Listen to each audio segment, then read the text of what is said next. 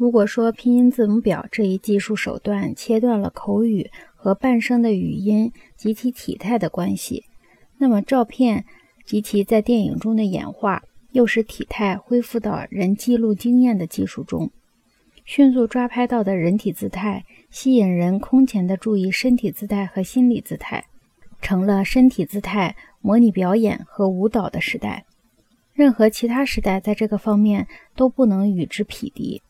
弗洛伊德和荣格的观察，以阐释个体姿态和集体姿态对梦境和日常行为的影响为基础。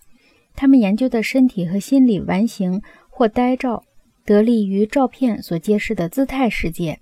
照片对研究个人姿态和集体姿态都有助益。相反，书面和印刷的语言却偏向于揭示私下的和个体的姿态。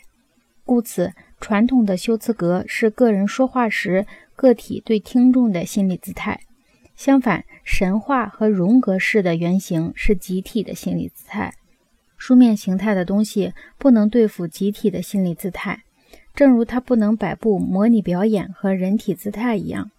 此外，照片在揭示和抓取姿态和结构上具有多种多样的功能，无论用到哪里，它都具有这样的功能。这样的例子不胜枚举，分析鸟类飞翔就是一例。照片揭开了鸟类飞行的秘密，人因此才能飞上蓝天。